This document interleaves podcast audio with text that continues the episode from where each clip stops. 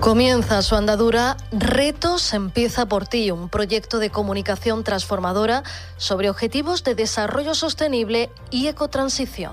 Un proyecto realizado a través de la Agencia Andaluza de Cooperación Internacional para el Desarrollo, enmarcado en la Agenda 2030 para que avancemos hacia la sostenibilidad, siempre desde lo local desde casa. Retos Empieza por ti será llevado a cabo desde EMA RTV, la Asociación de Emisoras Municipales y Comunitarias de Andalucía, en las siguientes localidades: Las Cabezas de San Juan en Sevilla, Campillos en Málaga, Conir en Cádiz y Nerva en Huelva. Empieza por ti implica a las vecinas y vecinos de cada uno de estos lugares para hacer más sostenible su municipio y su hogar a través de pequeñitos pasos que llamaremos retos.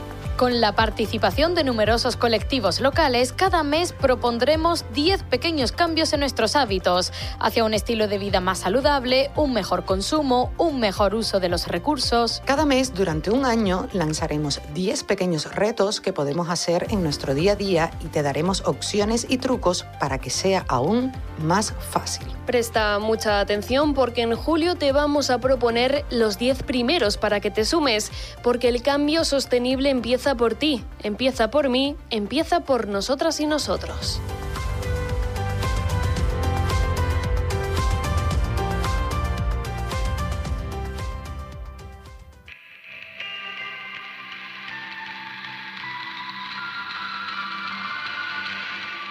En la onda local de Andalucía, empieza por ti. Buenas prácticas locales para favorecer la ecotransición y la consecución de los ODS en nuestros municipios.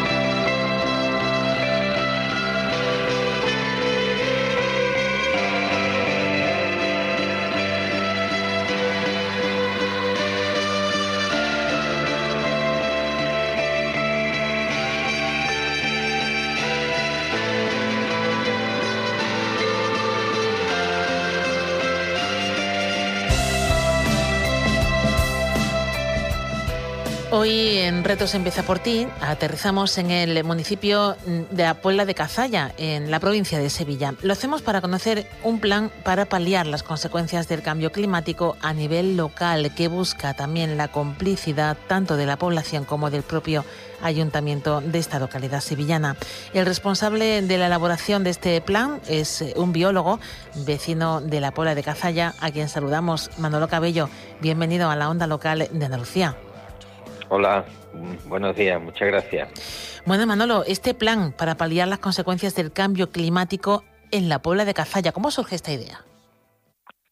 Bueno, pues verás, la idea surge a raíz de las pasadas elecciones locales.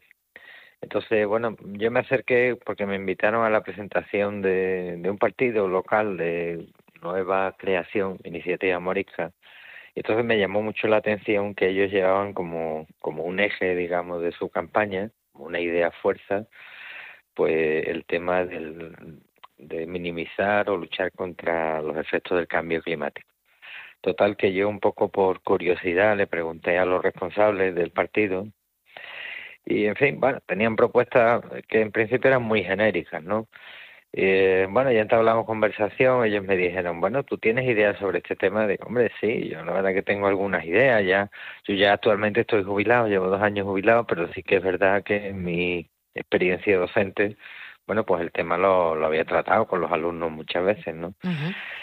Y bueno, pues mm, ellos parece que tenían actitud de escucha y quedamos en que, bueno, yo empezaba a elaborar algún documento, se lo iba a ir enviando. Eh, todo esto fue, pues, aproximadamente en, el mes de mayo, ¿no? Cuando fueron las elecciones locales.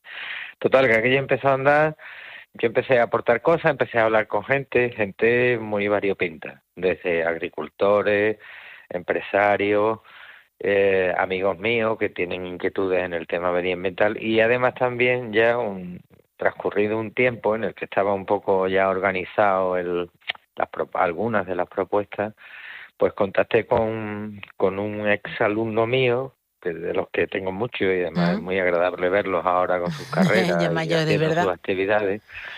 Entonces, en concreto uno, Salvador Cabello, que hizo ciencias ambientales, bueno, pues mm, eh, le propuse el tema, mira, ¿por qué no te unes y tal? Y efectivamente se unió y a partir de entonces, bueno, pues ya la elaboración fue conjunta. A última hora se añadió otro alumno, Manuel Polo, que también es otro alumno de ciencias ambientales, que también, bueno, pues propuso varias cosas muy interesantes. Total, que al final el plan se organizó, digamos, mm, eh, estuvimos en contacto con el partido que de alguna manera iba a padrinar la presentación, nosotros desde la independencia política, digamos, ¿no? Y la idea era, la idea era efectivamente recoger esa inquietud y recoger ideas viables, que además son bastantes propuestas, la verdad, pero son todas ellas fácilmente ejecutables. Lo que pasa es que, claro, evidentemente hay que temporalizarlas, pues no se puede hacer todo a la vez, ¿no? Claro. Y, y entonces, bueno, pues presentarla efectivamente al Pleno Municipal, pues si tenía bien llegar a un consenso o les parecía bien o querían añadir algo incluso que ya ellos estaban haciendo y tal. Y en ese sentido, bueno, pues se presentó el día 9 de noviembre y bueno, pues ahí un poco quedó la, la cuestión. No, no, no ha habido que me cuenten desde el partido de iniciativa, no ha habido invitación por parte del ayuntamiento. Sí que ha habido, se han puesto las pilas, digamos, en algunos aspectos pequeños, de hecho, un tema relacionado con el río Corbones y tal, pero no, no ha habido, digamos, esa eh, esa reacción de, decir, bueno, pues venga, vamos a reunir los grupos políticos, vamos a ver un poco, vamos a analizar a ver qué nos parece esto. Para canalizarlo por el ayuntamiento, Claro, supongo que puede que venga con el tiempo, no la verdad que no lo sé. y en general el plan está bien, vamos, yo considero que está bien, además para nosotros fue enriquecedor porque nos permitió tomar contacto con mucha gente conocida, técnicos que trabajan, en, por ejemplo, en agricultura, medio ambiente y que la verdad que lo acogieron con sumo gusto y aportaron, aportaron y fue agradable, fue una experiencia gratificante. Medidas eh, que, bueno, eh, la, han, han, presentado para que se canalicen a través del ayuntamiento, pero también buscan la implicación de, de la población. Eh, no sé si llaman la atención a, a la a los propios ciudadanos y ciudadanas de la Pola de Cazalla si hay algún tipo de medida que a nivel eh, individual pueden hacer y que está recogido en ese plan. ¿Qué es lo que les, les piden para colaborar y que la Pola de Cazalla sea un municipio más sostenible? Sí, efectivamente. Bueno, el plan un poco nace con varios objetivos, ¿no? O, varios retos, digamos, ¿no? Ya que vuestro programa lleva también a gala el tema del reto. Bueno, pues nace con varios retos que, son un poco anticiparte a los efectos perversos del, cambio climático y sobre todo preservar la, en lo posible la calidad de vida fundamentalmente a colectivos que puedan tener más dificultad, gente mayor, gente que tiene poca movilidad y tal, ¿no? Entonces se articula, digamos, en cuatro ámbitos que serían, bueno, pues medidas que están destinadas al ámbito más urbano, medidas que están destinadas al, al término municipal, el, ámbito más rural. Mm, después hay otro paquete de medidas que tienen que ver con la educación ambiental, no solamente a los, a los colegios, sino a la población en general, a los empresarios, a los agricultores. Y después hay un paquete de medidas también que tienen que ver con, bueno, con medidas de legislación, cambios normativos que permitan también de alguna manera facilitar eh, la puesta en marcha de, de parte de, la, de las medidas, ¿no? Y en concreto en eso que tú me preguntabas, bueno, pues dentro del paquete de medidas de medidas destinadas al, al entorno urbano, nosotros proponemos mm, proponemos una especie de itinerario de sombreo.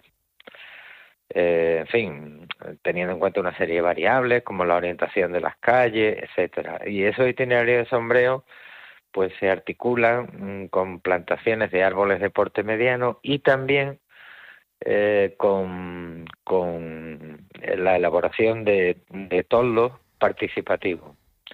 Eh, es decir, bueno, pues sería un, que los vecinos puedan ayudar a hacer toldos de material reutilizable, reciclado, para que no haya grandes impactos y eso permita efectivamente que la gente mayor, pues incluso en, las épocas de máximas temperaturas, puedan ir a los, a los sitios que les hace falta, el centro de salud, a la iglesia, tal, o incluso dar un paseo para mantener la movilidad. Ese sería un aspecto en el que la población efectivamente participa. Hay otro aspecto que es la, la parte de educación ambiental general, que hay un, una serie de, de actuaciones que estarían dedicadas a la, a la población general del municipio y donde ellos además pues participan activamente, ¿no? Participan activamente. Son, eh, bueno, iniciativas que están al alcance de, de cualquiera. Eh, ¿Se están recogiendo en algún en algún punto, en alguna página web, en alguna oficina? Sí. Eh, ¿Cuál ha sido la respuesta de, de la población de la Puebla de Cazalla? Sí, no, la respuesta, la respuesta ha sido buena. La respuesta ha sido buena. Hicimos, se hizo una presentación pública en coordinación con el grupo político en el partido y la verdad es que hubo mm, bastante asistencia, un, clima, digamos, muy agradable y, además muy constructivo. Y a partir de ahí, bueno, pues mm, ellos sí que es cierto que lo han alojado en, en, lo, en, la, en los medios de las páginas web que tienen. Yo también lo he alojado en mi, en mi parte personal. Y en líneas generales, bueno, digamos que la población, pues sí, lo ha aceptado de buen grado. Claro que eso ahora no depende no depende de, de, la población en general, sino que depende un poco de, la administración local, ¿no? Algunas de las medidas, digamos que serían la administración local hace de intermediaria, porque tienen que ver ya con actuaciones de administraciones de, mayor nivel jerárquico, ¿no? Entonces, por ejemplo, te, te pongo un ejemplo. Hay, sí. hay un aspecto que nos preocupa eh, que es la, bueno, pues un poco la problemática que tiene el río Corbones a su paso por la Puebla, que entendemos nosotros además que la construcción de la presa ha generado un, una especie de impacto negativo en el río y bueno, pues necesitaría, digamos, que se, se acudiera, ¿no? A ver efectivamente mmm, por dónde, de dónde viene ese impacto y además también qué medidas de, correctoras se podrían poner, ¿no? Bien, pues evidentemente eso no depende exclusivamente del Ayuntamiento de La Puebla, sino que ahí tendrán que intervenir Confederación Hidrográfica, en todo caso, y Consejería de Medio Ambiente de la Junta de Andalucía. Pero sí que el Ayuntamiento de La Puebla tiene que alguna, de alguna manera hacer de intermediario y activar que esas administraciones, digamos, emprendan acciones, ¿no? Eh, también se propone, por ejemplo, un, una casa del río, un centro de interpretación del río, en colaboración con la Universidad de Sevilla, sería un centro de interpretación, investigación, divulgación del río Corbones y evidentemente eso tampoco depende exclusivamente del ayuntamiento de la Puebla, sino que tiene que hacerlo en conjunción con otra, con otras administraciones. Uh -huh. eh, hablaba también de, del papel de la educación ambiental. Eh, usted ha sido docente. Eh, en este caso, ¿qué propuestas hay para que, bueno, eh, generar también eh, conciencia en quienes eh, van a estar en el futuro a, al frente sí, sí. de y, y van a ser los responsables. Sí, efectivamente. Nosotros mm, el aspecto de educación ambiental lo hemos lo, hemos enunciado mm, no solamente dedicado a la, población, digamos, más el, tópico de educación escolar, que es importante, es importantísima, mm, pero también hay un aspecto que que está centrado en la población en general. En línea general, en la Puebla, que además tenemos la fortuna de tener la mancomunidad, Campiña 2000, que funciona bien, la planta de compostaje, etcétera, es decir, que se reciclan materiales igual que más o menos los pueblos de la comarca, pero bueno, hay una serie de hábitos que se pueden mejorar.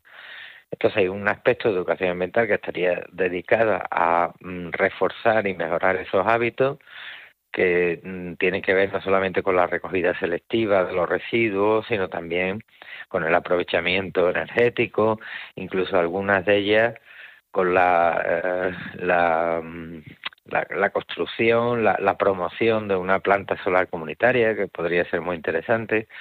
Pero hay otro aspecto de educación ambiental que estaría dirigido a, al sector agropecuario, que es el más importante aquí, que de hecho, de todas maneras, uh, la Olean, que es la empresa, la cooperativa social que, que, que tiene su actividad aquí en La Puebla. Hace, hace, la verdad es que mm, están muy comprometidos con el medio ambiente, pero se puede mejorar aún. Entonces hay un aspecto que estaría dedicado a ellos, otro a los empresarios. Y finalmente, pues habría una, una parte de la educación ambiental que evidentemente debe estar dirigida a los centros escolares de primaria, de secundaria, con una serie de actividades y además una educación ambiental no coyuntural de algún año, sino algo fijo. Eso sí que dependería exclusivamente de las delegaciones de educación y medio ambiente del ayuntamiento. Implicaría, pues, no solamente talleres eh, teóricos, sino talleres prácticos de salida a distintos sitios para que efectivamente mm, el, colectivo escolar se vaya concienciando, pues en definitiva son los ciudadanos que se van a encontrar la principal problemática. Claro. Eh, bueno, pues son, son muchas eh, eh, propuestas las que salen de este, de este plan elaborado por, por usted, bueno, como dice, ¿no? en alianza con, con, alumnos suyos. Y ya por último, Manolo, nos está azotando una sequía eh, desde hace meses eh, y ya es eh, básicamente estructural en nuestra tierra. También hay ahí, ¿verdad? medidas que se contemplan para el municipio. Sí, sí, sí. En concreto, en ese aspecto, mm, aparte ya de las posibles campañas, que de hecho la, la empresa suministradora de agua las ha puesto en marcha, nosotros planteamos una cuestión mm, que tiene que ver con un cambio radical en cuanto al mantenimiento de parques y jardines, desde la jardinería, es decir, ir sustituyendo gradualmente especies que puedan eh, vivir eh, tolerando grados de humedad mínimo para evitar el gasto de agua hasta eh, no regar con agua potable. No sé si sabéis que la mayoría de los pueblos se rega con agua potable. Entonces nosotros proponemos el, el cambio drástico, gradual desde luego, de este sistema de riego para que se pueda regar con agua que no sea potable de la red. Entonces, ¿cuál? Pues hemos planteado, por ejemplo, la recuperación de algunos acuíferos que hay fuentes, tanto en el término urbano como en el extraurbano, y después también la construcción de una especie de tanques de pluviales. Lo, que en otros sitios llaman tanques de tormentas para impedir inundaciones, aquí en este caso serían tanques de pluviales que almacenarían agua y que permitirían efectivamente regar no consumiendo agua de la red. Incluso, ¿por qué no?, plantearte que igual, aunque ahora hay, parece que hay un problema con los microplásticos, los céspedes mm. artificiales, pero aquí, por ejemplo, el campo de fútbol de la Puebla de Casalla es de césped natural. Entonces, nos imaginamos, eh, nos imaginamos el gasto que tiene, que es alucinante. Y por último, para terminar con este, con, con este tema, bueno, pues mm, hemos calculado, hemos investigado el, efluente de la edad de la Puebla, que es relativamente pequeñita, tiene capacidad hasta 20.000 habitantes, la Puebla tiene 10.000 y algo, total que en el EDAR, que vierte actualmente al río, suponemos que con los condicionantes ambientales que, están permitidos, bueno, pues se vierte alrededor de unos 400, 500 mil litros, que ahora mismo no se está aprovechando para nada. Bueno, pues eso también podría ser una, una medida para mm, regar, por ejemplo, la jardinería y no utilizarla del agua potable, ¿no? Estas son algunas, ya te digo que son, ahí me parece que hay en el, en el medio urbano hay en torno a 15 medidas que se proponen, nueve en el término rural y después estarían las otras que tienen que ver con, con la educación ambiental, que son cuatro medidas, más ah, cinco creo que son de legislativas, ¿no?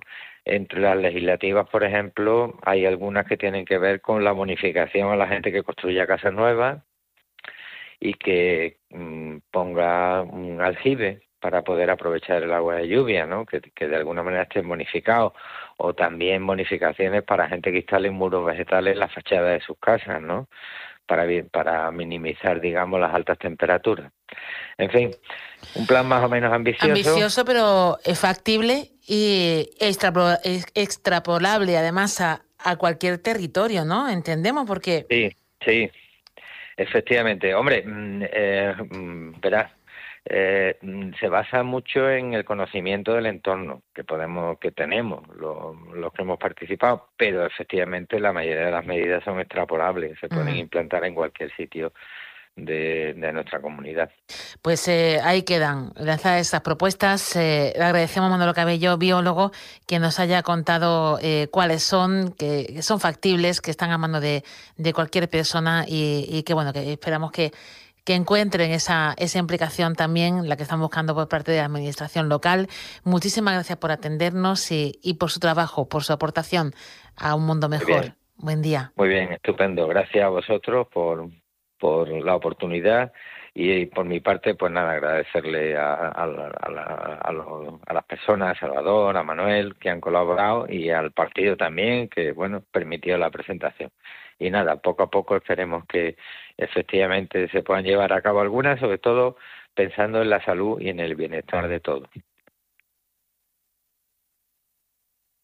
Empieza por ti una producción radiofónica de la onda local de Andalucía para EMA RTV con la colaboración de la Agencia Andaluza de Cooperación Internacional para el Desarrollo. Junta de Andalucía.